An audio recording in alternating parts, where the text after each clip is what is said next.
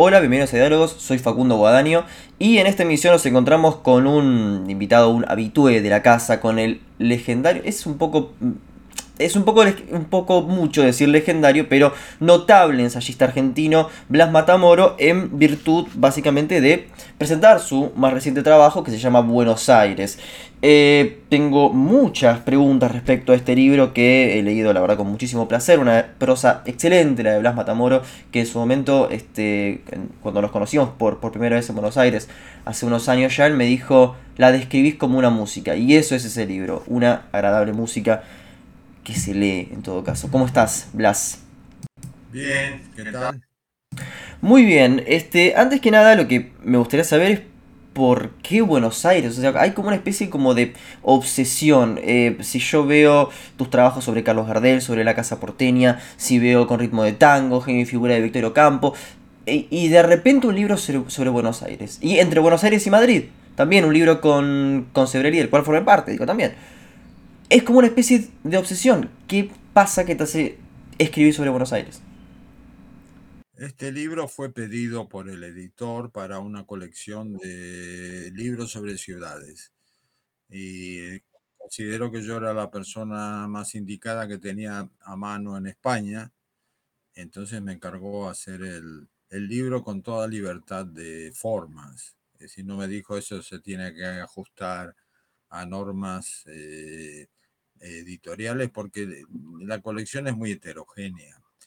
Porque, por ejemplo, aparece Paul Morin, que es un escritor francés que tiene que eh, pasar al canon y eh, no se le puede pedir nada porque ha muerto hace muchos años. Y, así sucesivamente.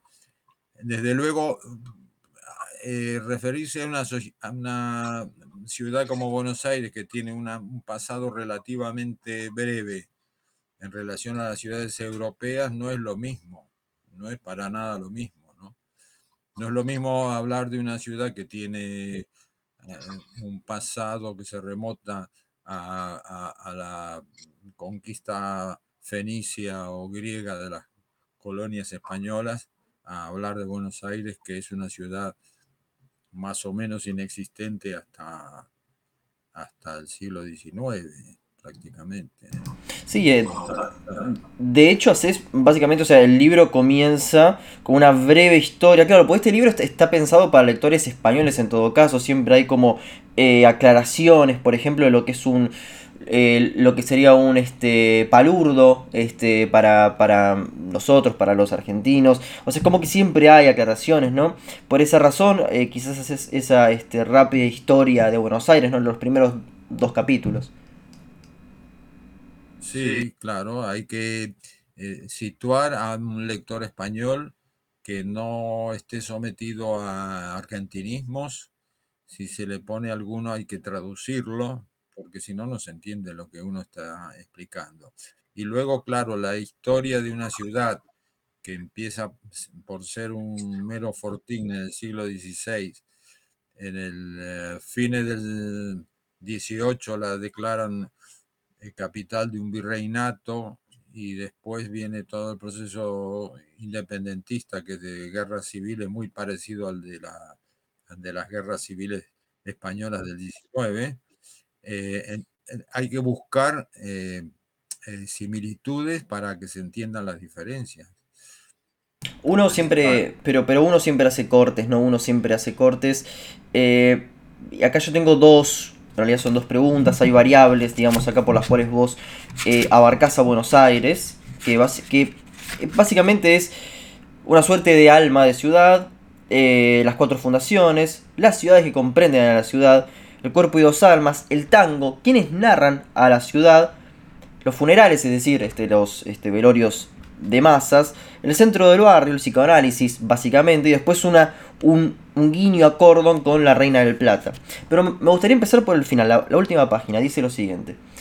Te referís al peronismo. El movimiento nacional, fluctuante en lo ideológico, da para todo. Pero esto es lo que más me interesa.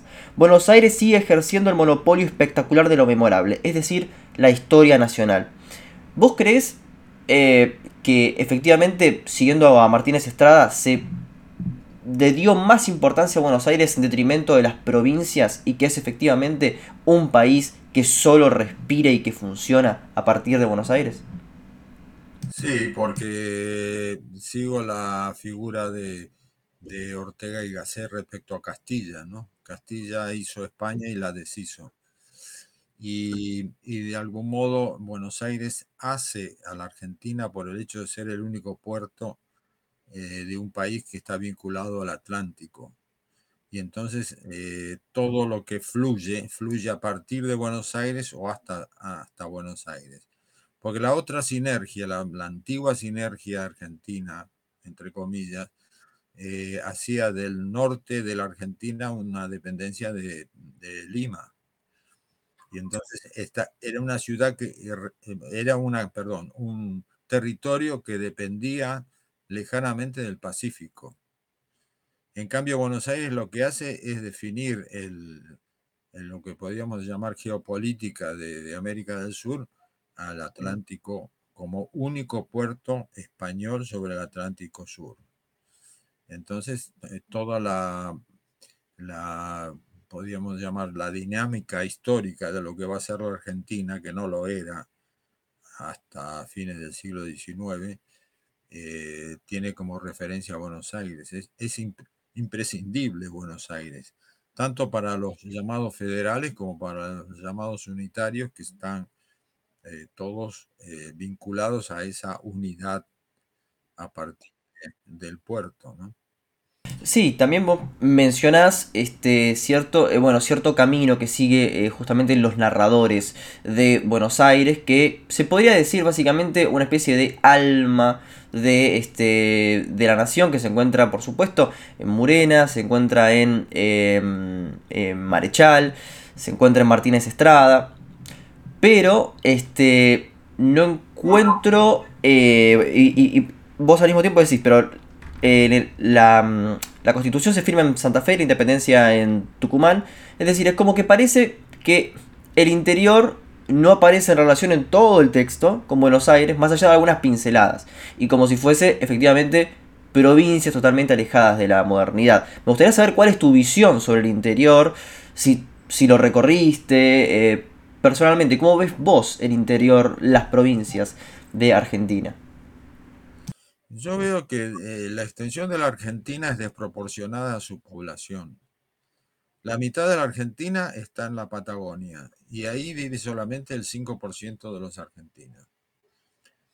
Eh, y vos has estudiado muy bien lo que es la economía del noreste argentino, que en algunos momentos se parece más a África que a América del Sur desarrollada. Entonces, eh, ¿qué es lo que ha ocurrido aquí? Es que el, la atracción eh, económica y, política de Buenos Aires lo que ha hecho es un, eje em, eh, urbano y suburbano que tiene como 120 kilómetros de extensión, donde está un tercio de la población argentina. El resto es lo que los eh, porteños llamamos el interior, como si fuéramos los dueños del exterior. Y, e, y ese conflicto yo creo que llega hasta nuestros días. La Argentina es un país que ha resuelto mal su guerra civil. De modo que seguimos divididos entre unitarios y federales a ver quién es el dueño de la verdad de la argentinidad. Para para excluir a los demás, ¿eh?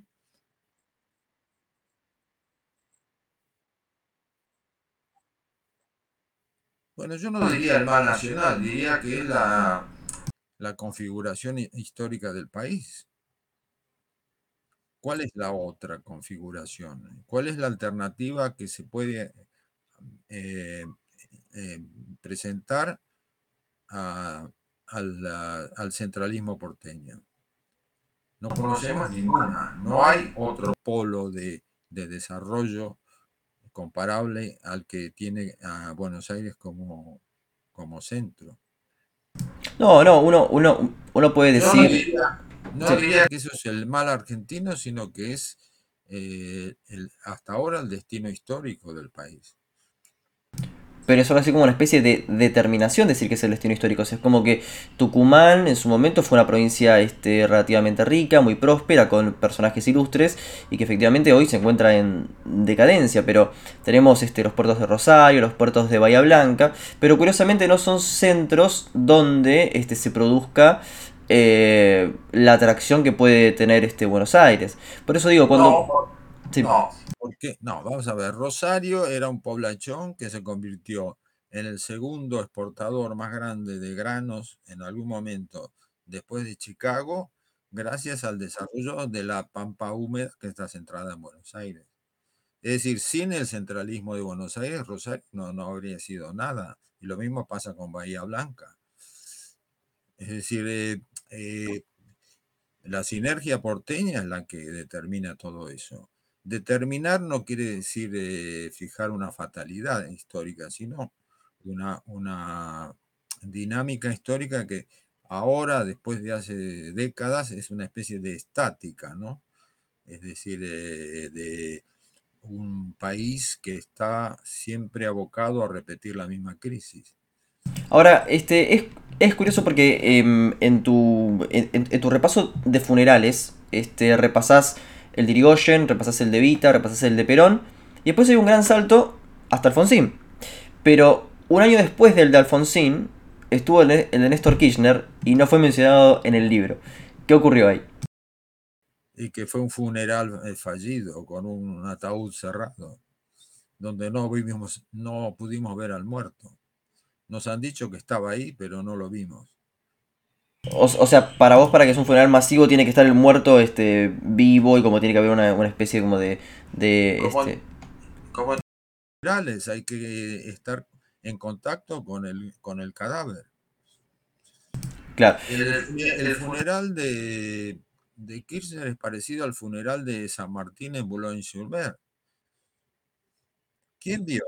¿Quién vio el cadáver de San Martín? ¿Quién vio el cadáver de Rosas? Nadie. Y eh, claro, pero, eh, pero en esta liturgia popular, este, ¿no enmarcarías también eh, el aunque no, no, se vio el cuerpo, pero el velorio de Maradona, que, que, que fue masivo, que, que, convocó gente y que fue mundial, no entraría en esa liturgia porteña también, que fue bastante particular, como se les pidió a, a Maradona, con caravanas, básicamente por, por, por todo el país. Pero no se pudo ver su cadáver, esto no lo sé. No, no, no, no se pudo ver, no. Bueno, bueno se lo ocultó. Lo que pasa es que eh, Maradona estaba santificado antes de morir. Tenía una capilla y por lo tanto nadie eh, puede exigir ver el cadáver de un muerto. Si uno va a Roma y rinde homenaje a San Pedro, nadie pide ver el cadáver de San Pedro. ¿El cadáver de Cristo dónde está? Son cadáveres santos. Exacto, y justamente este, en, en este texto abordás algo que a mí me hubiese gustado como estuviera abordado un poco más, que es el fútbol, ¿no? Este, es como que es, está muy bien sintetizado porque decís básicamente el fútbol llega a partir de los ingleses, eh, es una cosa de ricos, y después se empieza a mercantilizar hasta que es el fútbol posmoderno, el cual a los 30 sos un inútil que directamente este, te vas a dedicar a ser este, representante o un desempleado, un parado o un jubilado. Este, esa reflexión la verdad que me pareció este, interesantísima. Este, pero bueno, creo que quedó un poquitito corta. Me, me hubiese gustado más todavía. Vamos a ver, entre medias el fútbol es una cosa popular que se juega en los potreros. Lo puedo decir porque mi padre fue uno de los primeros aguateros del fútbol argentino a mediados de los, a mediados de los años 10, cuando sus hermanos mayores jugaban en lo que después iba a ser el equipo de Independiente de Avellaneda. Eran todos aficionados. Es decir, el fútbol no era una cuestión de ricos ni de pobres, era una cuestión, cuestión de masas, de gente que se borraba en sus diferencias eh, eh, sociales para jugar al fútbol.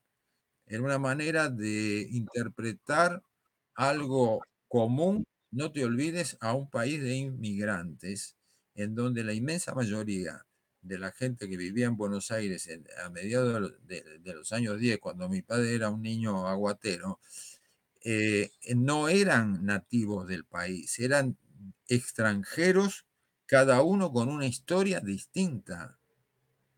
Es decir, eh, un polaco venía con su historia, un, napolitano venía con la suya, un gallego venía con la suya, y etcétera, etcétera. Entonces, ¿cómo juntabas a toda esa gente en torno a algo común que pudieran hacer en un país que no conocían? El fútbol fue una de las tantas cosas, ¿no? Que, por el lado institucional lo que se eh, resolvió fue escolarizar el país. Es decir, mandar a todo el mundo obligatoriamente a hacer la escuela primaria, una escuela estatal sin religión, pero con una lengua y con una historia que se le contaba a la gente para que aprendiera que la historia donde acababa de llegar sus padres era esta, la historia nacional y así más o menos se pudo organizar un país. Ahora, es, es, curioso como vos decís, este, parece que hay una especie de, tendencia en Buenos Aires hacia la eh, comunidad, hacia lo chico. Bueno, eh, la Boca, Boca Juniors. Eh, River Plate en realidad es de, la, es de la Boca también. Este, pero bueno, después pasa Núñez. Eh, Chicago, Nueva Chicago, este, la paternal Argentina Juniors. Es decir, como que hay una comunidad y un gueto por cada equipo, ¿no? Eso, y, que después eso se desprende, porque Boca Juniors es una marca, que asumo que en Madrid, por supuesto, debe haber hinchas de Boca.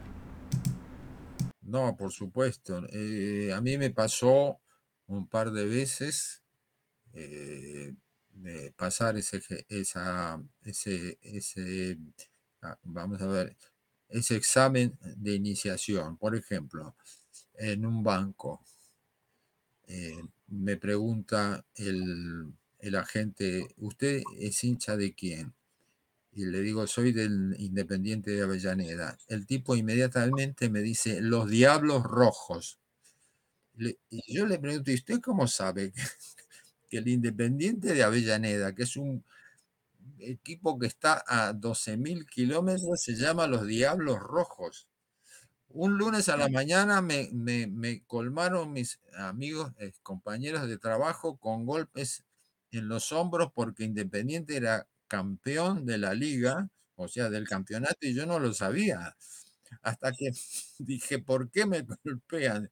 Y ellos indignados me dijeron, ¿cómo puedes ser tú argentino ignorante de que el, campeón, el campeonato es de tu equipo. Bueno, eh, la primera vez que me, traté con mi dentista, lo primero que me dijo es, eh, debo decirle que soy madridista, él a mí. Dice, ¿y usted es hincha de quién? No me dijo qué tal están sus dientes ni sus encías. No, ¿de quién es hincha? A mí me da risa porque dijiste justamente, eh, vos haces un juego de palabras. Religión es religar, es unir, es, es estas diferencias, hacerlas homogéneas. Pero lo decís con un cierto tinte nostálgico. Vos acuñaste una, una, frase ahí, fútbol posmoderno. ¿no? Como que lo, lo ves de una manera bastante negativa.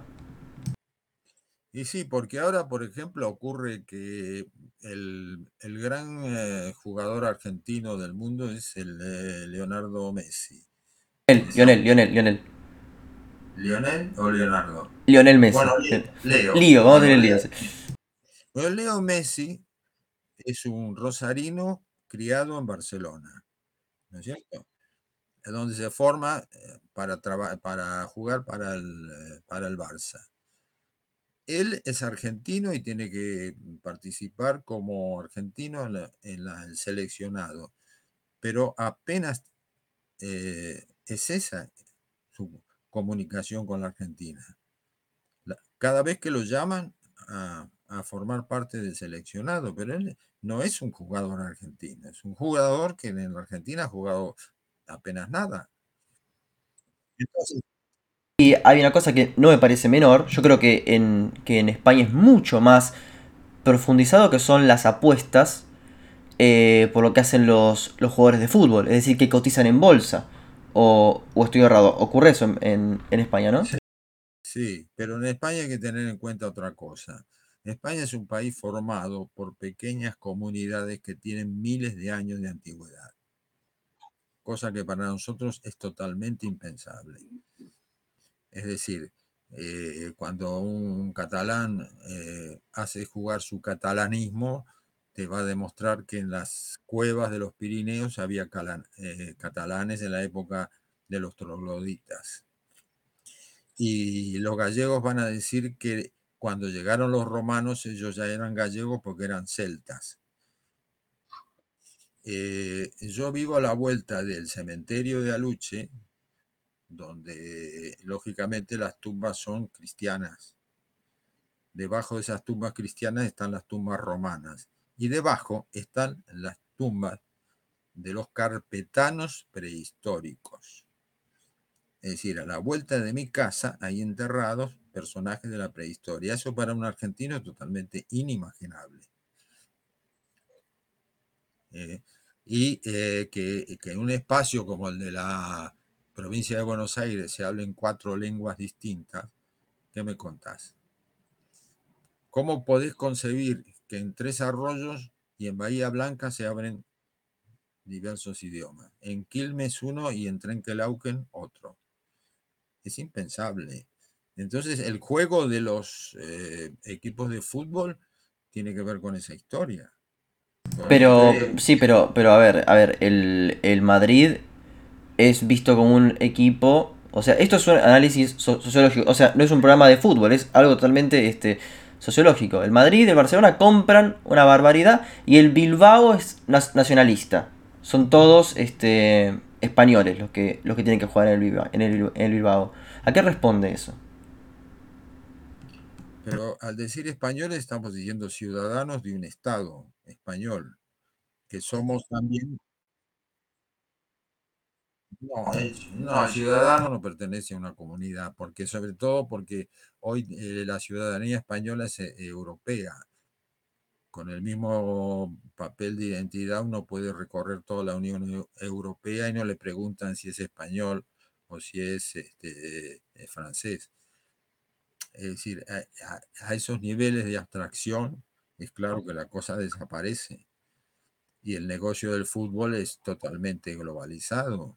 Ya no, ya no tiene ningún, no tiene ningún límite. Los, los jugadores van de acá para allá, los compran, los alquilan, los contratan, los, eh, le, le, rescinden el contrato, todo lo que sea, pero en, en, en, en lugares que son totalmente lejanos y ajenos. De pronto un, un jeque del, del, del, del, Golfo Pérsico se compra un, un, un, equipo entero en Inglaterra. Entonces, eh, toda esa peculiaridad en, a ese nivel ya no existe. Lo que existe es el, el, la, gente que se junta en un, un, un estadio y, vive una comunión. Eso sí, eso sigue siendo totalmente local. O en el bar, este, todavía me, esto, eso lo sigo este, viendo. Ahora, una cuestión que yo digo, ¿por qué no estuvo eh, en el libro es el cine? Nombrás efectivamente que había cines, están mencionados, pero no a los directores. Y me gustaría ingresar acá a una persona que creo que en el libro Entre Buenos Aires y Madrid está olvidado, que es Christensen. Eh, Christensen tiene dos películas, diría eh, No abras nunca esa puerta eh, y mmm, Si muero antes de que amanezca, que son cuentos de William Irish. Me parecen grandes películas que cuentan este, una, una narrativa argentina, un paisaje. Eh, me gustaría re reflexionar sobre esas cosas que, bueno, que quizás por un tema de, espacio no ingresaron en el libro. Básicamente sobre Christensen. ¿Qué, qué, qué me puedes decir sobre ese director y, y esas películas que, que mencioné? Pero Christensen es un, digamos, un director de imitación. Es decir, es, es, un, es un director sí, que intenta hacer en Argentina cosas que ha visto hechas afuera. ¿no? no, no creo que sea un director que pueda ser eh, identificado como argentino. La prueba está que él se va a Brasil y hace lo mismo. En Brasil hace lo mismo. Pero los, los paisajes que recrea, este, lo, lo vuelvo a decir, este, em, eh, El Soconor creo que era, este, ciega en, no, no era O'Connor, no me acuerdo el nombre ahora, este, ciega en No abras nunca esa puerta, esa cuestión de, del hijo pródigo que vuelve, que es un ladrón, que es un malandra, em, después el que este, mataba niños este, esperándolo fuera de la escuela, eh, cómo eran esos ambientes escolares, ¿no, ¿no te parece una narrativa, en por lo menos porteña, al menos? Sí, porteña, eh, sí, por porteño entendemos el, cine porteño. No te olvides de eso, ¿eh? de que el cine también se hace en los estudios de, Buenos Aires, no hay estudios de cine en el interior. De modo que si hay que hacer la guerra gaucha, pues hay que ir desde Buenos Aires hasta Salta y fabricar unos ranchos donde se van a alojar actores porteños. Es decir, no, van mm, a, salvo la escena en que aparece una cantidad de jinetes de, del, eh, del, club este del 20 de junio, que son los jinetes de Güemes, pero todo lo demás es porteño. Bueno, mientras el sol me pega en mi cara directamente, este, bueno, este, sigo este, comentando, este, son, son, son esto, esto es típico del clima porteño, ¿no? Que en una primavera que estamos este, con, un frío terrible y de repente hay un calor que ahora parezco que estoy en, el, en los cielos. Pero, ¿cuál sería entonces el cine porteño? ¿Tiner es el cine porteño? ¿Cuál es sí. ¿Sí? ¿En qué? Claro. ¿En, ¿En dónde se lo puede ver eso? Por ejemplo, en eh, Vida Marcada. Es, una, es un es un típico remake de la primera escena de Deshonrada de Stenberg.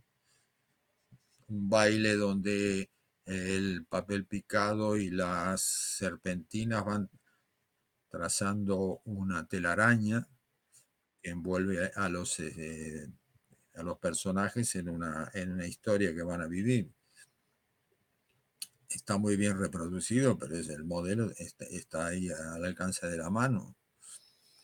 Es decir, el melodrama bien escrito, literario de, Argentina, de esto de Christensen o de, o de está hecho sobre el modelo francés. Eso no quiere decir que sea francesado o, o, lo que sea. Por otra parte, el ser afrancesado es propiamente criollo como decía Victoria Campo, dice, yo soy afrancesada porque soy criolla, porque no soy francesa. Claro, por eso, porque yo pienso en Luis, Luis Historia de una noche. También es, un, es una argentinidad impresionante, aunque aparezca López Lagar, que no se caracterizaba por justamente por su argentinidad. Claro, hay, muchos actores, una cantidad de actores y actrices que se tienen que suavemente argentinizar. El caso de Ibáñez Menta, que fue una, estrella de toda mi infancia eh, y que tenía que hacer desde gaucho argentino en Vidalita, tenía que hacer de Almafuerte, de, del maestro de En el cielo pasan listas, y ninguno era un personaje español y él era un actor español, formado además en, una familia de actores españoles, y que cuando volvió a España, pues naturalmente tenía que reespañolizarse. Pero esa, esa traslación, esa mini traducción, esa reidiomatización, es lo que hace argentino al argentino a través de Buenos Aires. Es decir, Buenos Aires es un puerto. Obviamente un puerto es un, lugar donde se recibe a gente de, que viene de muy lejos y los que se quedan van a seguir pensando en lo que está lejos. Yo sigo pensando que esas películas que mencioné antes sí representan cierta argentinidad y más que nada en, eh, y, y, y, lo digo siempre con, con cierto este con cierto cuidado esta cuestión de decir lo argentino, porque no quiero caer en un nacionalismo esencialista, sino de producir algo que sea distinto. Había una película este, que era... Para, el, caso, el, director más, en el sentido que vos decís, es Sofici. Sofici, sí. Sofici te hace el kilómetro 101, te hace Tres Hombres del, del Río, hace Los Prisioneros de la Tierra, que son películas que escarban en, peculiaridades del interior del país. Eso sí. Ahora, no la guerra gaucha. La guerra gaucha es John Ford con Francisco Petroni haciendo de gaucho. Claro, es, es, una, es, es, un exotismo. Es un exotismo. No está mal, no está mal, porque eh, tomar de de modelo a John Forrest, tomar uno de los grandes narradores del siglo XX, no solo uno de los grandes directores, sino uno de los grandes narradores del siglo XX. ¿Por qué no lo vas a tomar de ejemplo? ¿Por qué vas a pedir un ejemplo genuinamente argentino de qué? ¿De cine? Habría que empezar por decir que la, la industria del cine no puede ser genuina argentina, es un invento francés es decir, el, puerto siempre está dispuesto a recibir. Y lo que se recibe, pues se mezcla como buena o malamente eh, se puede hacer y, se, se, factura. si uno dice bandoneón, ¿en, ¿en, qué está pensando? En el mundo entero el bandoneón es un emblema de Buenos Aires. En el mundo entero. Y sin embargo era un, eh, era un instrumento de órgano portativo de la Europa Central que un soldado mercenario austríaco, austrohúngaro, llevó al Paraguay. Y ahí eh, el señor Santa Cruz lo adoptó y lo trajo al Río de la Plata. Y fue uno de los primeros músicos de la Guardia Vieja. ¿Cuál era el primer tango? El, primer tango escrito que no, no lo recuerdo el entrerriano, de Rosendo Mendizábal, cuyo autor es negro. era negro el tipo. Y es decir, más portuario que eso es imposible. Porque es el, instrumento austrohúngaro que cae al río de la Plata porque hay una guerra en el Paraguay. Y se transforma en un instrumento emblemático de, del arte rioplatense, como si hubiese sido originario de ahí, y no es originario de ahí. Es el resultado de la mixtura portuaria que, que fatalmente impone la ciudad, ¿no es cierto? Ahora, recordemos algo que a, mí me parece extremadamente importante, que es lo siguiente.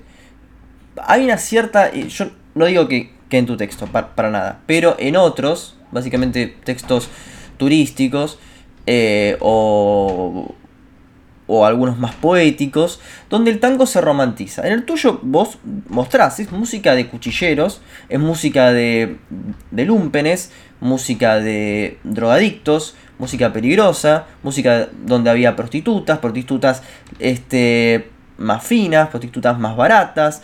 Eh, no está idealizado per se el tango.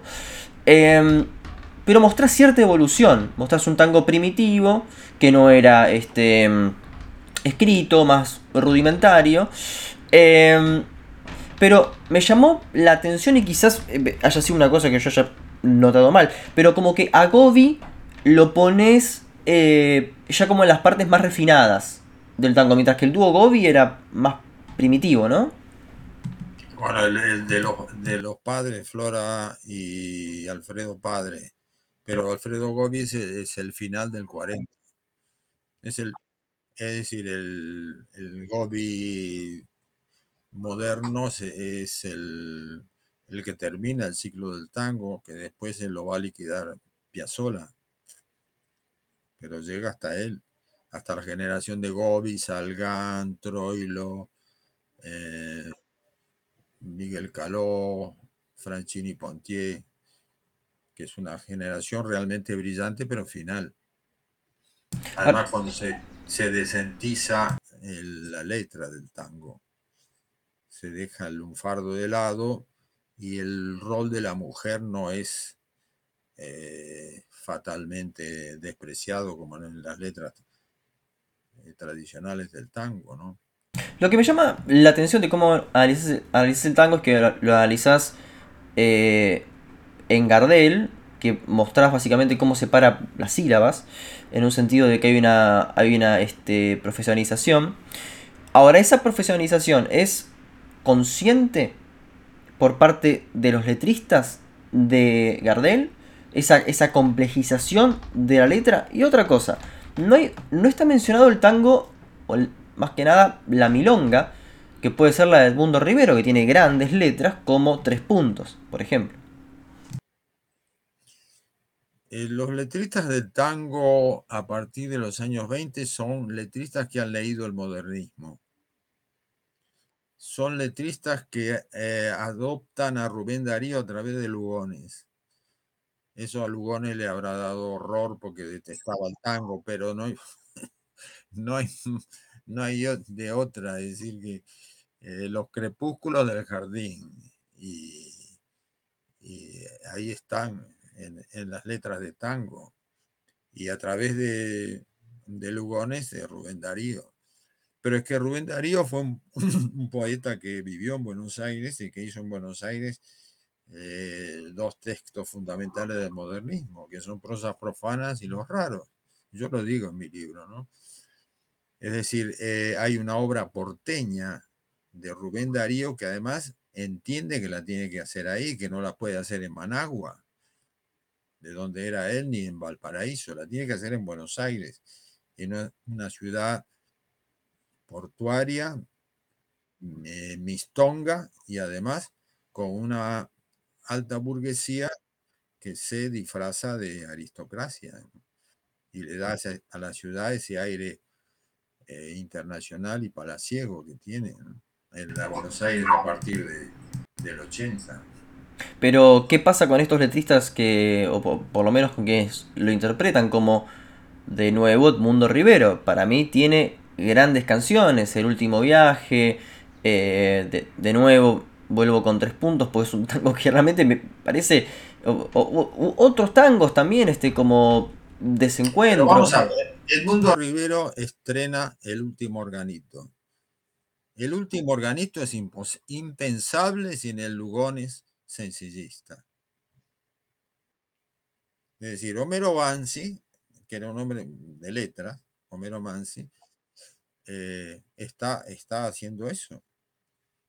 Está haciendo el tango mm, eh, cantado que viene del modernismo y pasa por Carriego, que tiene las dos fluencias, modernista y barrial, y se toca con el, con el eh, Lugones de, de las horas doradas, del libro fiel, de los últimos textos de Lugones, que, eh, digamos, se vinculan con lo que se llama sencillismo, la poesía de, la vida cotidiana en la clase media urbana. No es, no es como decís vos, en, eh, por ejemplo, en Mañana, mañana zarpa un barco, ese no.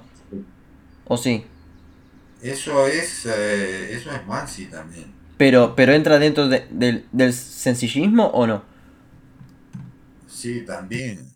Lo que pasa es que está usando el metro alejandrino.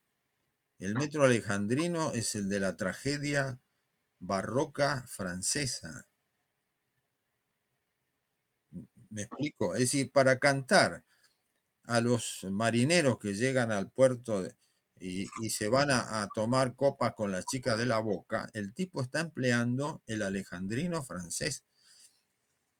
Eso es cultura mestiza, portuaria. Y, está pasada por el modernismo, por supuesto.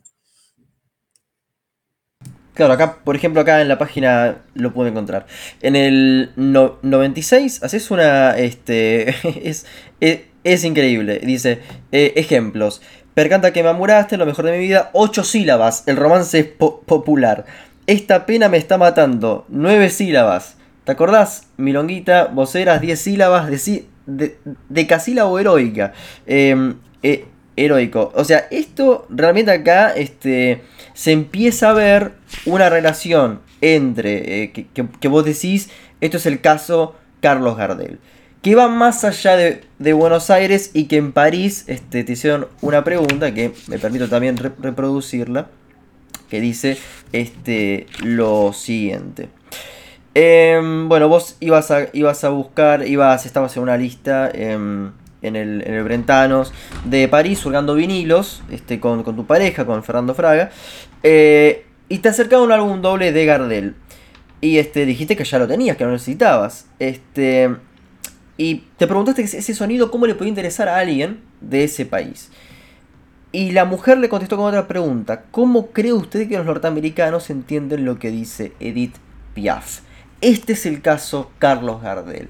De Buenos Aires a París y de París al mundo. ¿Quién más que vos para explicar este fenómeno que has escrito tanto sobre Gardel?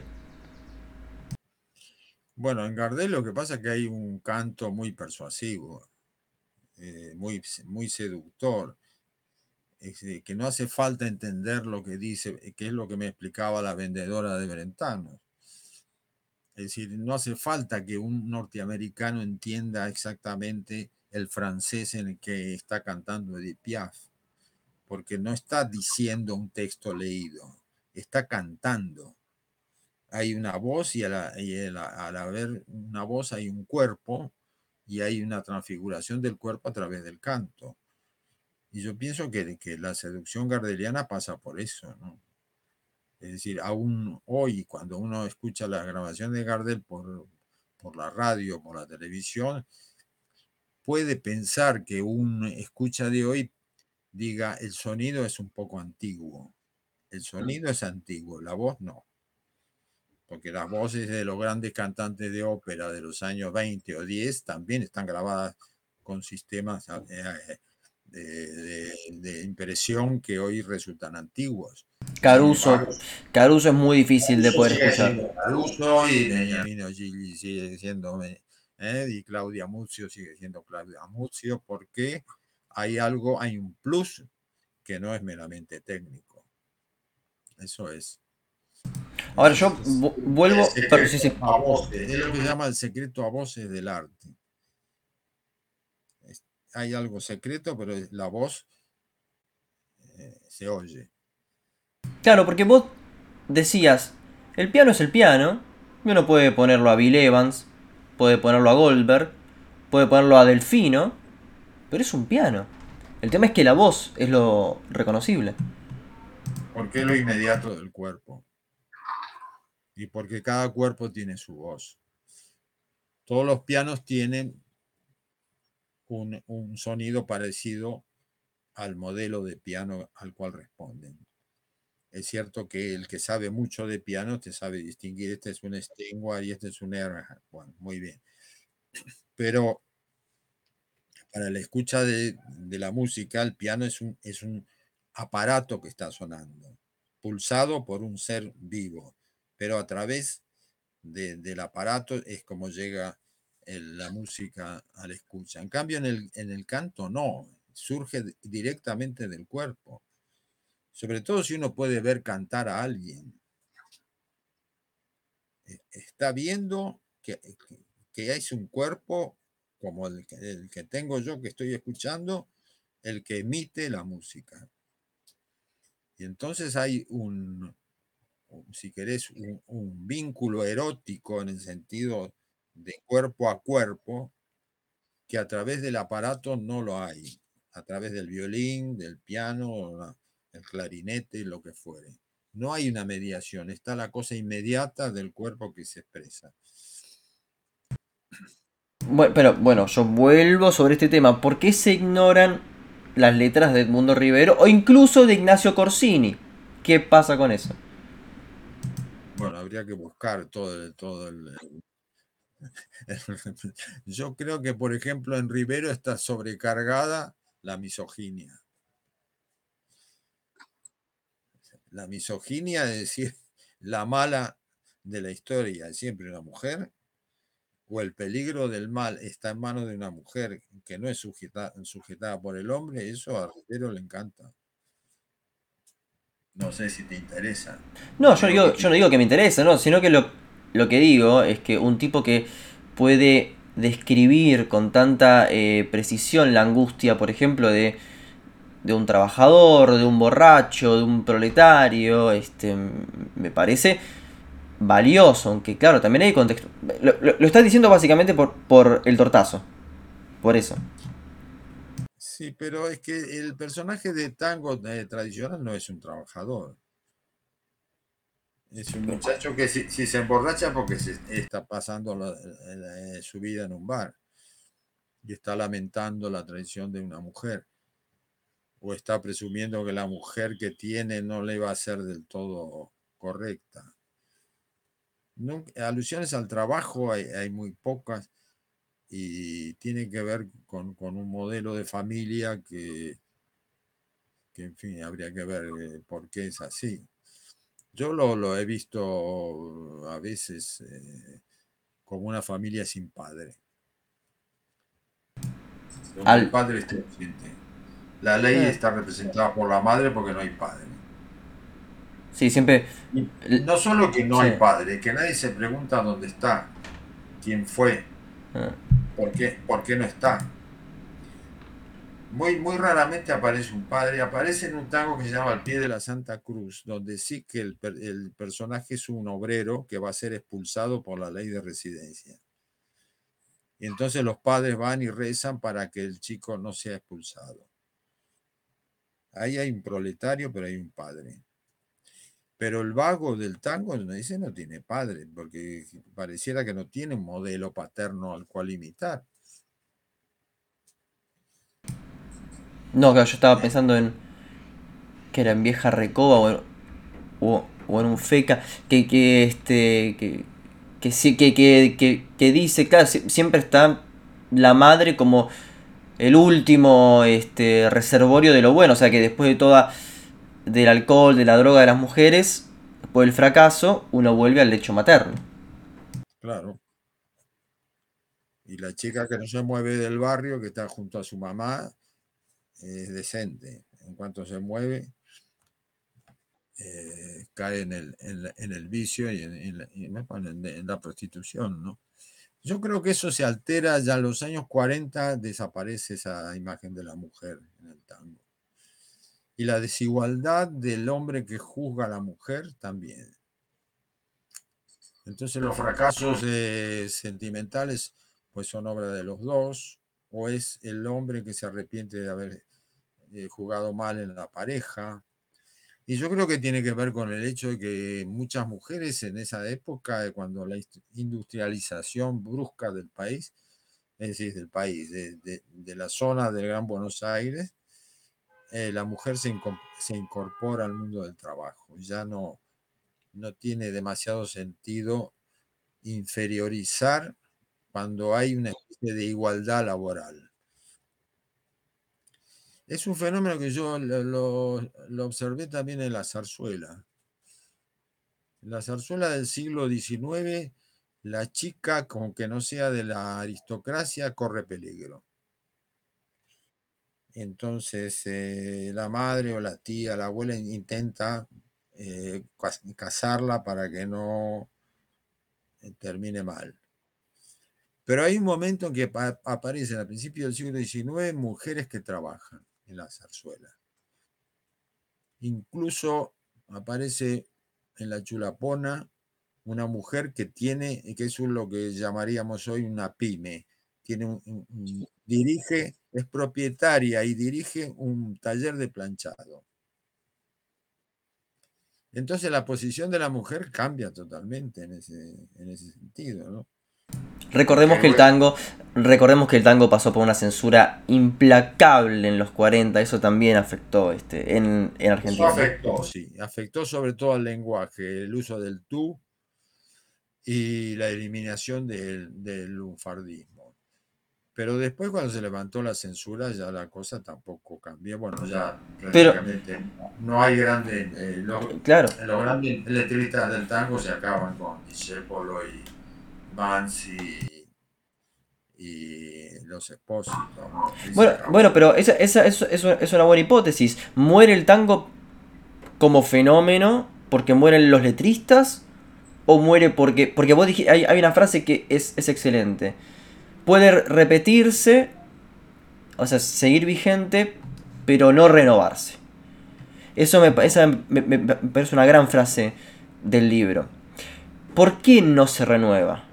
¿es por un ciclo que se acabó o Sí. por o por los letristas que, que han muerto? No, no, no, no, no se renueva porque el tango tiene unas posibilidades de desarrollo mu- musicales y, y, pues se acaba. Lo mismo que se acaba la, la la armonía eh, romántica que se transforma a través de Wagner en la armonía impresionista, etcétera, eh, es porque hay un sistema que ha sido ya explorado. Ha sido explorado hasta sus últimas consecuencias. Sí se puede repetir, se puede repetir en cualquier momento. Cualquiera puede escribir hoy una música de imitación de la Edad Media, pero eh, no es la música que, naturalmente surge en nuestros días.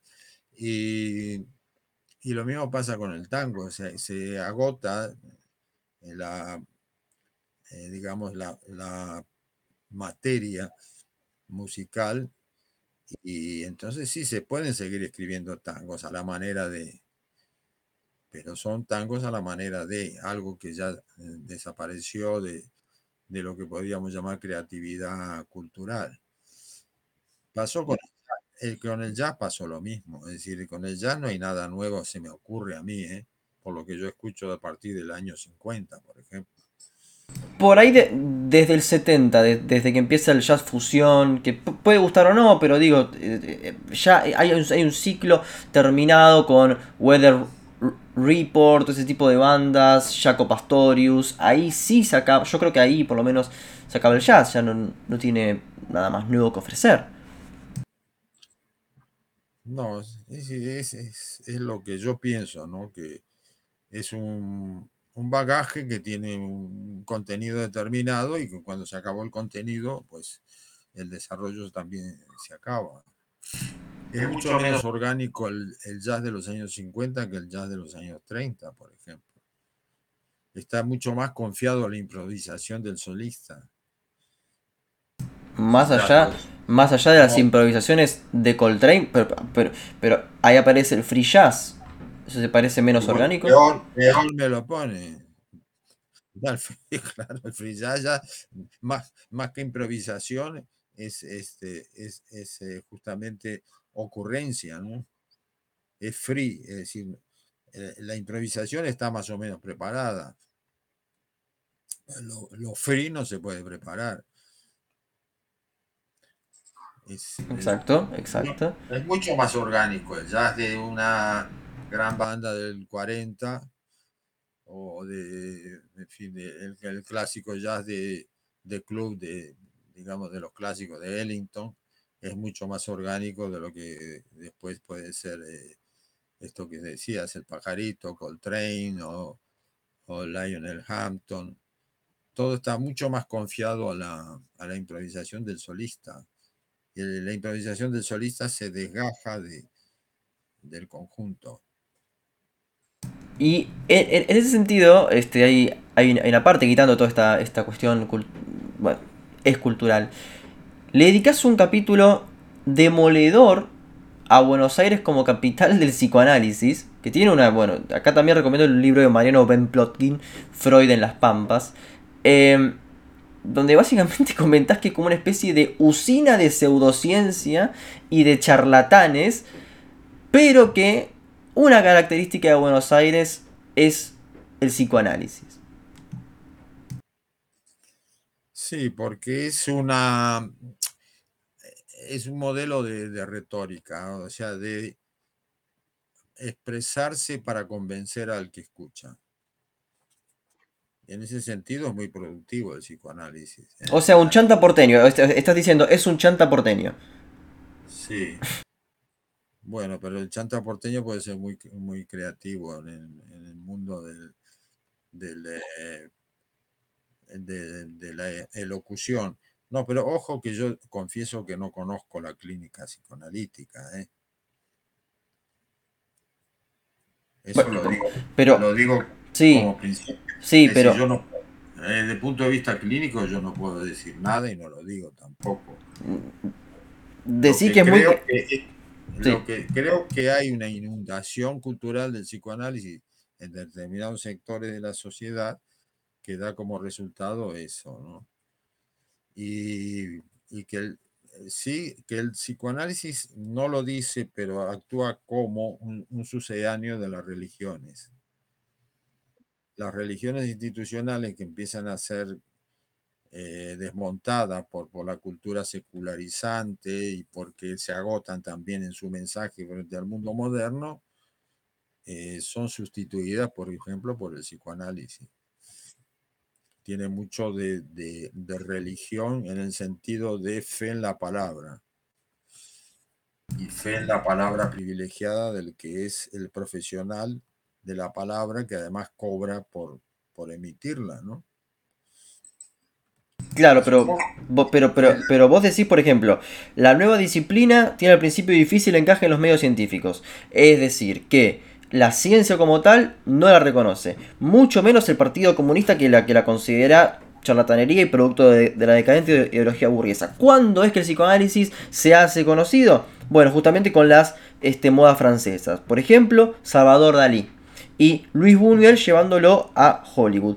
Y novelistas como Zweig, Vicky Baum, Schnitzler, etc. Este, que tienen una atmósfera y un público que participan del freudismo, pero decís sin saberlo plenamente. Dalí sí lo sabía plenamente eso. Sí, bueno, David, eh, eh, Dalí sabía de Freud lo que eh, los surrealistas le habían transmitido. Es decir, no estaba al lado de la fuente.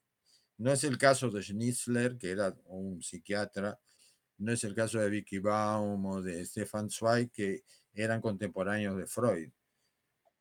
Es decir, que conocieron el origen del psicoanálisis a la vuelta de su, de su casa en, en la, en las fechas apropiadas, ¿no? Eso es la época de la, de la inter, inter- interbélica, la, la época entre la- las dos guerras mundiales.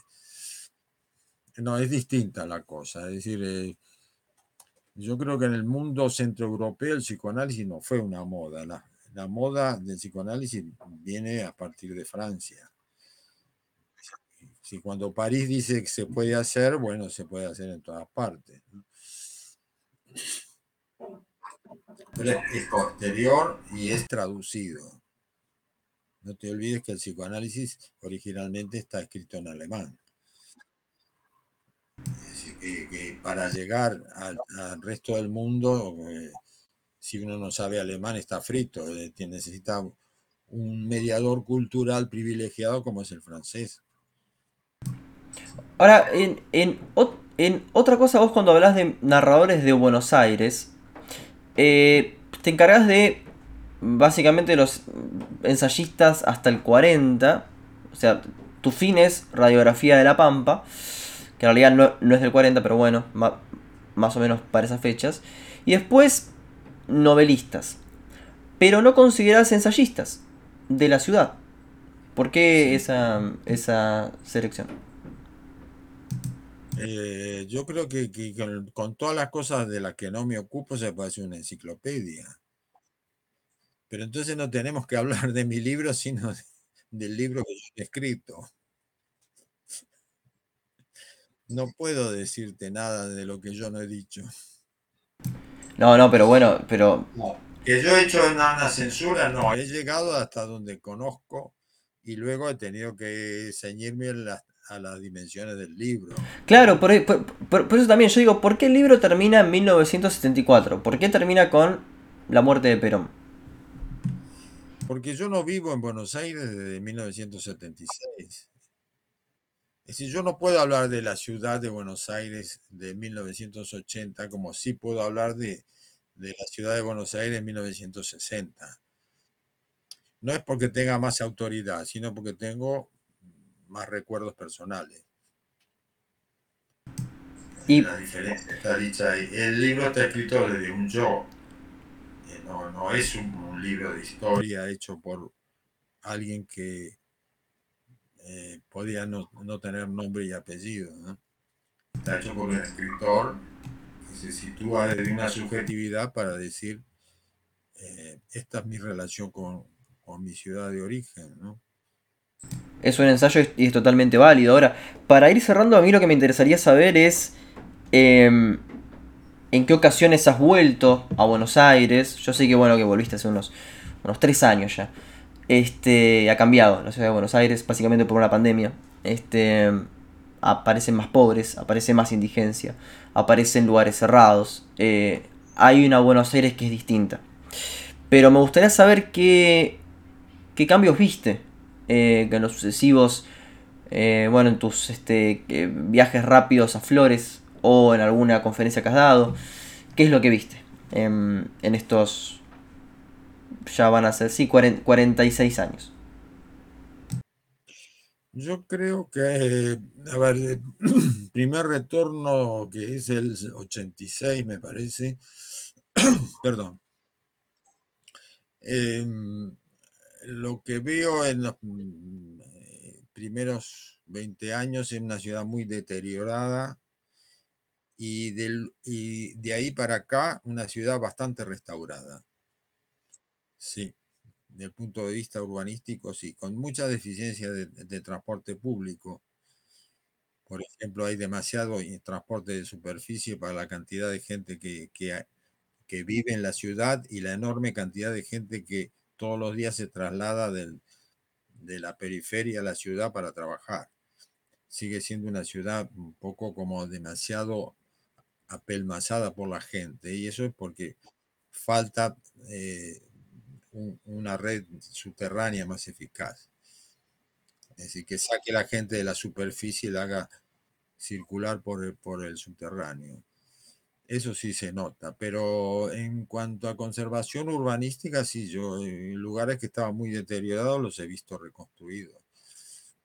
Y, sí, eh, y, menos, mm, menor proliferación de de, comercio callejero, de, pequeño vendedor de lo que fuera que, se ofrece por la calle. Eso me parece que se reguló más a partir de, qué sé yo, los últimos 20 años de visita. Es cierto que yo soy un visitante que está 15 días en la ciudad, que no se pone a, a estudiarla, y además que eh, yo me muevo por la ciudad estrictamente ciudad, no por el Gran Buenos Aires, que ya me parece que debe ser un, mundo bastante distinto, ¿no? Pero porque lo fue también siempre, ¿no? Ahora a lo mejor la distinción se acentúa más y se, y se duele más, ¿no? Por cuestiones de seguridad, de inseguridad, de, de violencia cotidiana, en fin, lo que sea, no lo sé. Pero no puedo decir nada demasiado importantes. Pero tus, pero tus travesías suelen ser este por, por flores, por, por microcentro. No, hay, no, no, no, hay, por el centro. Y además eh, yo me dedico a caminar. Siempre por el eje este-oeste, te diría. Menos por el, el eje norte-sur, menos. Pero también también si se, plantea irse para el barrio, los barrios del norte o, bueno, por todo el,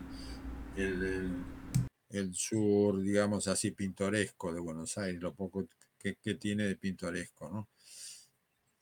Sí, ahí yo he encontrado eso, un mayor cuidado urbano. Ahora no sé si el para el que vive allí la cosa es tan notable o no. Es poco, es un poco peligroso más que nada, el, eh, sin estoy siendo objetivo, nada más. El sur de la, de la ciudad de Buenos Aires, o inclusive algunos barrios en los donde uno diría que vos lo mencionás, Pompeya. Es un lugar excesivamente este, peligroso. Y el mismo Flores, que bueno, que seguramente lo, lo habrás vuelto a, a recorrer. Avenida Rivadavia, por ejemplo. Sí, yo no, no esto no lo he notado. Había núcleos entrando por Flores al Sur, pero me parece que eso no, ya no, no lo he visto en las últimas veces. Eh, la Plaza de Flores estaba eh, eh, bombardeada como Sarajevo y ahora está reconstruida. Ahora es una plaza con, con veredas y con, calles, y en fin, digna de, del lugar que ocupa. ¿no? Hay reconstruido una de las escasísimas quintas históricas que, hay en la ciudad, la de Marco del Pont, que era una ruina, pues la han reconstruido y han hecho un centro cultural. Lo digo porque Flores es el barrio donde yo trabajé de, de maestro, ¿no? Durante todo, varios años he ido todos los días a la plaza a dar clases. Y, y siempre me, me dolía ver los aledaños de la estación de trenes y todo eso como los restos de algo, ¿no? Y ahora lo he visto eh, repuesto. Ahora, eh, vos nunca este, fuiste para esos lados tan impersonales y lo que Marco J diría los no lugares, que es el famoso Palermo Hollywood. ¿No has ido para esos lugares? Sí, sí he ido ahí. Sí. Bueno, ¿y qué te pareció eso? Y eso era medio, era bastante Hollywood. No, me pareció que ahí se, se había trasladado la bohemia dorada de la calle Florida de los años 60. Si eso es bohemia dorada, si, si, si esa cuestión. Si, si esa cuestión de youtubers, influencers eh, y, y, fans de la astrología que pululan por Palermo Hollywood es la bohemia. ¿Y, qué, te crees que era la bohemia del Instituto de Itela y del Florida Garden? Bueno, en todo caso había una idealización del Ditela en todo caso. Sí. No, pero astrólogos eran devotos de la astrología, de, leer la revista Planeta, del retorno de los brujos, junto con el, el libro rojo de Mao. Eso era Florida y Paraguay, ¿eh? No te confundas. Es bueno, es bueno para, para desmitificar. Yo soy la generación de los montoneros, ¿eh? Los dirigentes montoneros son de mi edad, los que, estén vivos. Es decir, que todo esto lo he visto mm, más o menos en pañales. Es que, es que, es que uno ve también hoy eh, como eh, las influencias aparecen por este, canales de YouTube, donde la información es consumida rápidamente, eh, donde se leen apresuradamente libros y al leerlos apresuradamente, como vos decís con el libro rojo de Mao en su momento, hoy, hoy, hoy increíblemente con la astrología en su auge y con una sensación de esta cuestión juvenil que se trasladó hacia el rock.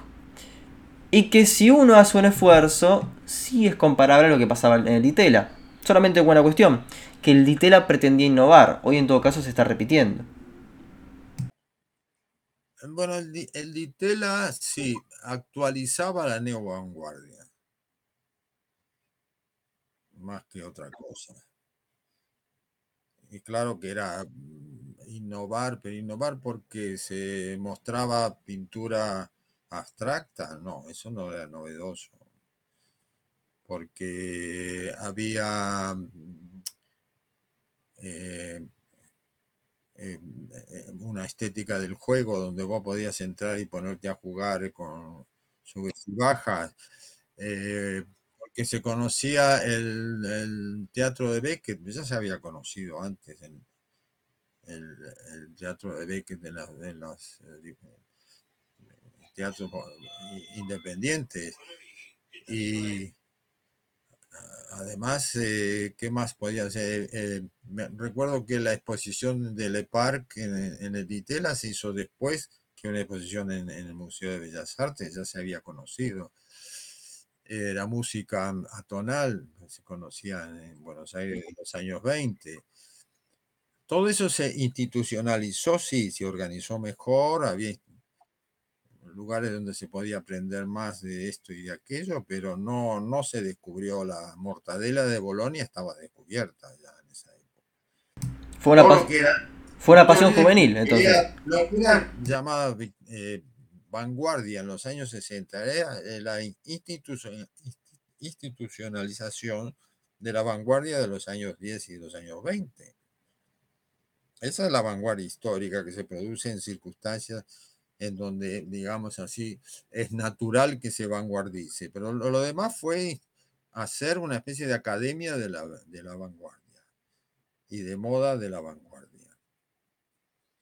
Exactamente, sí, como que eh, fue como una especie de, de, pasión juvenil. Hoy el Ditela también es este, reivindicado como, wow, la cosa, que realmente cambió este todo y no sé hasta que... Hasta, pasión juvenil porque éramos jóvenes. Por eso digo. Sí. Es una cosa que le ocurre a todo el mundo, que es joven en una época de su vida y después cambia de opinión y se vuelve viejo. A todos nos pasa, ¿no? Que en un momento dado decimos, por caramba, tengo tantos años, voy a, intentar actualizarme. Eh, supongo que después viene otra juventud y dice, no, la juventud tiene esta, esta estafeta, ¿no?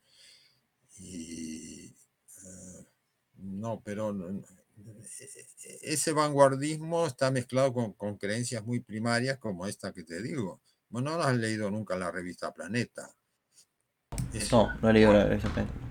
Bueno, y, un libro que se llamaba El retorno de los brujos. No, no, yo, yo he leído cosas, mira, yo como... En, los visitantes ultraterrestres. Todo eso estaba mezclado con la idea de que había que hacer una revolución eh, socialista comunista universal. Que, también ocurría, y yo, yo, quiero hacer un punto, un punto sobre esto. Examinemos lo que decían las letras del rock argentino en los 60 o en los 70. Miguel Abuelo hablaba de la era de Acuario. La era de Acuario que es una creencia New Age. O sea, vos veías eso en los jóvenes de los, de los 60, una, una, fuerte cuestión folk, espiritista, romanticista culto a Perón, ¿de dónde viene? Perón, que era un líder juvenil, porque era, la, era un joven que venía a, proponer, renovar y revolucionar algo. Era, era intermediado por Montoneros, era intermediado por la figura de Cook antes, o sea, es un, es un líder resemantizado de, de varias maneras, o sea, es un líder juvenilizado en todo caso. Pero era un viejo. Objetivamente sí. No solo que era un viejo, era un viejo enfermo y, después moribundo. Es decir, eh, eh, ¿cuál es la novedad juvenil que se busca en Perón? La, la, novedad juvenil que se busca en Perón era la que proponía un grupo de personas que proponían un nuevo peronismo en la resemantización de una, de una corriente política. Vamos a ver, la multitud eh, lo va a buscar. Por lo menos lo, se reúne para estar con él. Bueno, ese fue el Perón real, el Perón de López Rega, claro, sí. Pero es que ¿qué otro Perón había? No, digo que en el imaginario peronista eh, había eh, confluían y confluyen varios perones al mismo tiempo. Ah, siempre ha sido así. El peronismo siempre ha sido todo todo cabe ahí, todo puede salir y por lo tanto se puede aplicar cualquier política en nombre del peronismo, cualquiera. Desde la más populista, la más eh, neoliberal, al repartijo, al ajuste, todo. Por eso que el peronismo tiene eh, respuestas ante cualquier situación, porque ha ensayado todas. Eso es así, el peronismo es eso, es decir, es algo amorfo que cobra formas eh, momentáneas que se ajustan a la oportunidad eh, política del momento. Y eso, así lo hizo Perón. Pero te quiero decir que hay toda una juventud que eh, confluye en el, en el retorno de Perón, que de juvenil no tiene nada. Perón es lo viejo. ¿Vos te referís a, a Perón o a sus allegados, a, este, a Cafiero. Eh, eh, Pero y los allegados a Perón no son Perón.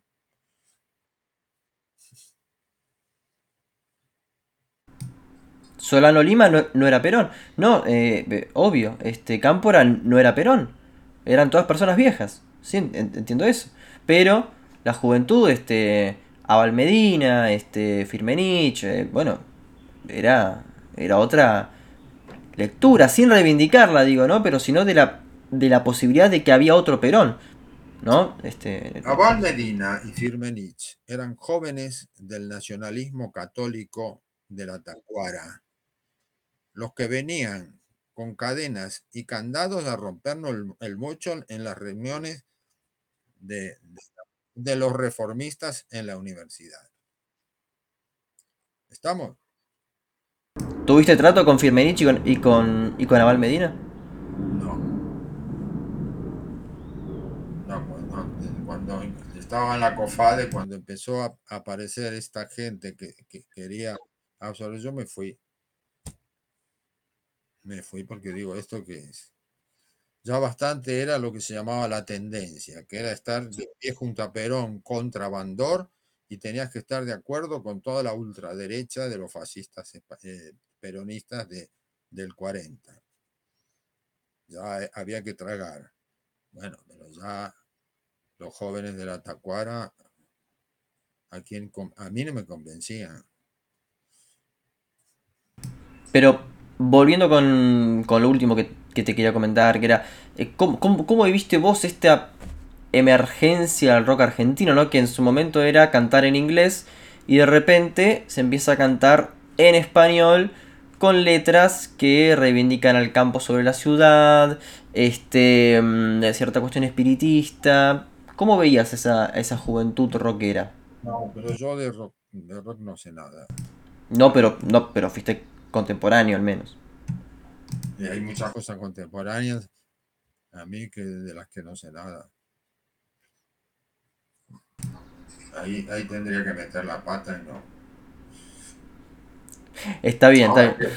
El, el el movimiento beat sí tenía mucho de naturalismo, de ecologismo, sí, de, de- bueno, pero también de fumar drogas, pero fumarlas al aire libre, yo no sé, de hacer conciertos al aire libre en lugares campestres. eh, Sí, había un aspecto así naturalista. Ahora yo no participé de todo eso, así que no te puedo decir nada.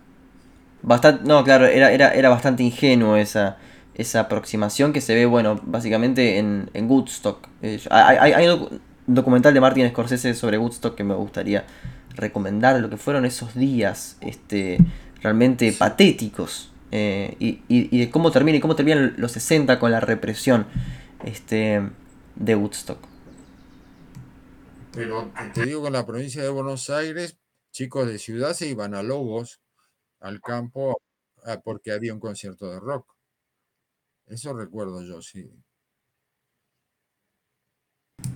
Exactamente, el, el- el- la, en realidad las afueras del AMBA, del área metropolitana de Buenos Aires, como el reservorio de lo bueno, lo bello y lo verdadero. Y así vamos cerrando este capítulo de diálogos, la verdad Blas, muchísimas gracias por tu tiempo, pero sos una persona incansable, no sé cuántos libros sacás por año, yo realmente ya perdí la cuenta. ¿Estás trabajando en algún otro libro? Seguramente sí. No, No. no. ¿Qué pasó con lo que ocurría sobre Heidegger? Que, que, Ah, no, pero eso es un ensayo para una revista de, de filosofía que se está formando, que se llama Filosofía en Company. Bueno, yo espero este atento este tu, tu próximo libro, este confío en que lo podrás hacer este rápidamente. Ya no sé, No, eh, pero yo te, te- te debo decir, eh, te debo aclarar ese dato. Este año se han publicado cuatro libros míos. Bueno, pero es una novela que tiene como 15 años. Otra es una, otra es una reedición y otras dos son pedidos de editores, no son libros que yo, eh, por ejemplo, este libro sobre Buenos Aires no lo habría hecho espontáneamente. Sí, se puede ver. Esto es un pedido editorial. El libro que tú eh, organizaste con, de conversaciones con Sabrelli entre Buenos Aires y Madrid, ¿no? Llama así, bien. Eso fue un pedido editorial también, no se me ocurrió a mí. Yo este año no escribí ninguno de esos libros, más que este, este pequeño libro sobre la ciudad. O sea, de, pronto se te acumulan así circunstancias editoriales y parece que yo eh, haya escrito cuatro libros en un, en un año, pero no, no es así. Eso es una apariencia que se da por, bueno, como se dan todas las cosas en el mundo editorial que, que para un escritor suelen ser eh, casuales.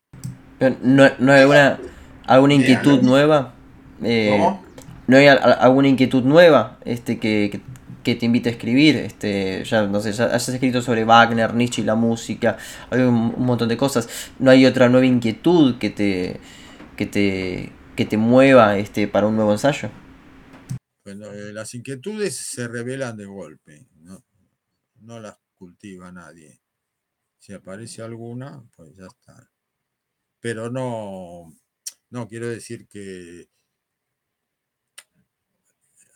vamos a ver, eh, lo que un escritor hace es escribir, no publicar. Eso quería decir. Publicar, publican los editores y pasan estas cosas. Y pasan estas cosas como que de repente te dio una especie de hiperactividad y publicaste cuatro libros en un año. ¿Qué no ocurrió? De todos los cuatro, el único que he escrito este año es este, este libro sobre Buenos Aires, que como vos decías es una obsesión, es claro que es obsesiva. Yo le debo 34 años fundamentales de mi vida a la ciudad. ¿No pensás en volver a Buenos Aires? Hace tres años que no venís. ¿No pensás en, en un viaje. ya, veremos, si yo pienso en ir. Vamos a ver cómo se acomodan las cosas. Me alegra. Blas, este, bueno, como siempre, para cerrar, te pido. Esta, esta, esta, vez te pido tres cosas. Una película que consideres que tiene el talante argentino. Una canción que represente esta beta argentina. Y eh, un libro. Puede ser ficción o no ficción. No podés poner Sanssouci como este, canción porque ya la elegiste en el diálogo anterior. O sea que no puedes elegir ningún tango. Sí, podés, pero no ese. Mi refugio, de Cobian. Perfecto. Un libro, bueno, la mejor novela que se escribió en la Argentina, que es El juguete rabioso de Roberto Art. Y, una película que, que, fuera así muy de, como de tocar Argentina. Sí, yo, a ver, sí, kilómetro 111 de Mario Sofici. Kilómetro 111 de Mario Sofici. Bueno, la verdad, Blas, este ha sido un placer conversar con vos de nuevo, este, como siempre ansiando este tipo de, de encuentros con vos y bueno, este, esperando este, a que pronto puedas volver a Buenos Aires. Así que bueno, vamos cerrando. Bueno, soy Facundo. Soy Facundo Baño, nos encontramos en otra emisión de Diálogos.